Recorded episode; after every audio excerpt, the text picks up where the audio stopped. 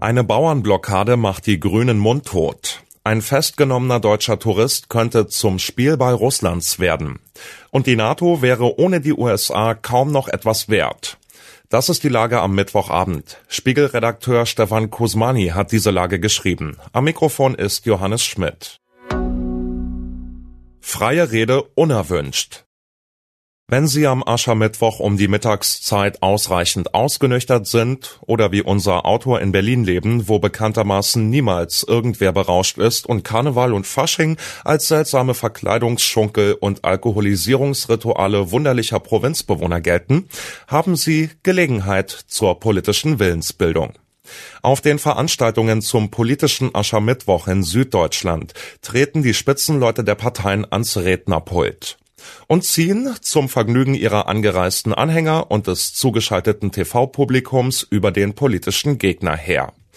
Das ist meist derbe rhetorische Kost, im besten Falle aber aussagekräftiger und unterhaltsamer als jede Bundestagsdebatte. Im Saal kocht die Stimmung, man feiert sich selbst und bleibt gerne unter sich.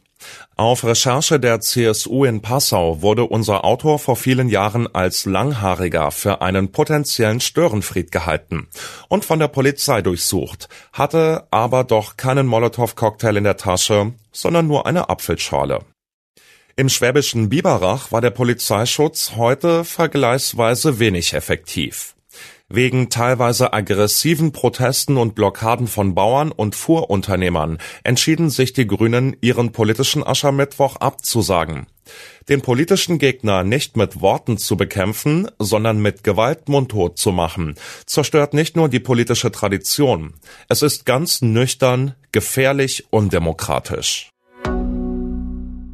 Geisel wegen Gummibärchen der Fall ist einigermaßen rätselhaft. Würden Sie in einer Zeit der höchsten Anspannung und Konfrontation ausgerechnet nach Russland reisen? Und das noch dazu, um sich mit einer Frau zu treffen, die Sie nur aus dem Internet kennen? Und kämen Sie im Traum auf die Idee, dann auch noch mit THC, dem berauschenden Wirkstoff der Cannabispflanze, versetzte Gummibärchen einzupacken? Alles, was wir über die seltsame Geschichte eines 38-jährigen deutschen Staatsbürgers wissen, stammt von den russischen Behörden. Der Mann wurde am Flughafen von St. Petersburg bei der Einreise festgenommen, nun drohen ihm bis zu sieben Jahre Haft.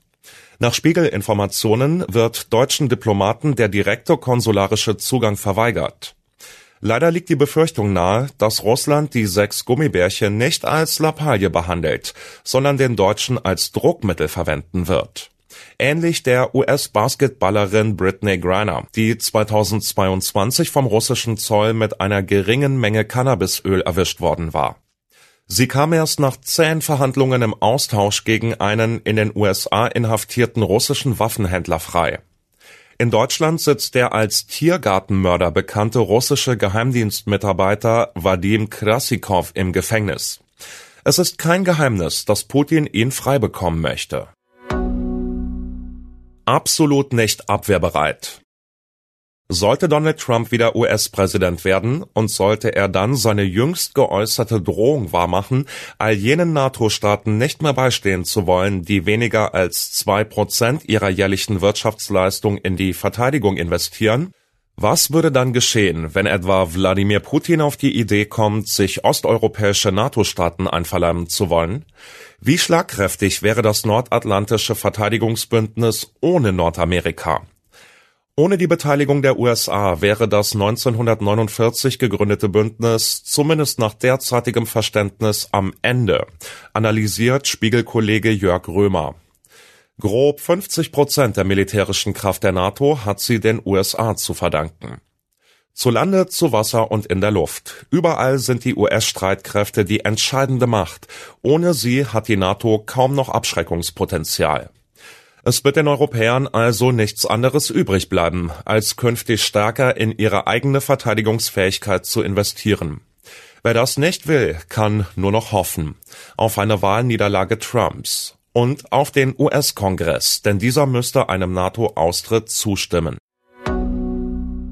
Was sonst noch wichtig ist. Krieg im Gazastreifen. Palästinenserpräsident Abbas ruft Hamas zu schnellem Abschluss von Abkommen mit Israel auf. Im Süden des Gazastreifen wird weiter heftig gekämpft. Die Folge viele Tote und Verletzte. Nun schaltet sich Palästinenserpräsident Abbas ein und fordert seine Rivalen von der Hamas auf, mit Israel einen Deal auszuhandeln. Nach Fahndungsaufruf 52 Hinweise zu gesuchten Ex-RAF-Terroristen eingegangen. Aktenzeichen ungelöst. Die Staatsanwaltschaft Verden fahndet nach drei ehemaligen Linksterroristen der RAF. Mehr als 50 Hinweise sind nun schon eingegangen. Die Ermittlungen laufen. Wiederaufforstung schützte den Osten der USA vor Hitze. Bäume helfen gegen den Klimawandel, das ist bekannt. Messungen aus dem Osten der USA zeigen, wie groß der Effekt ist. Die Wiederbeweidung im 20. Jahrhundert hat dort wohl ein Erwärmungsloch bewirkt. Soweit die Lage am Abend. Alle aktuellen Entwicklungen finden Sie auf spiegel.de. Wir melden uns hier wieder morgen früh mit der Lage am Morgen.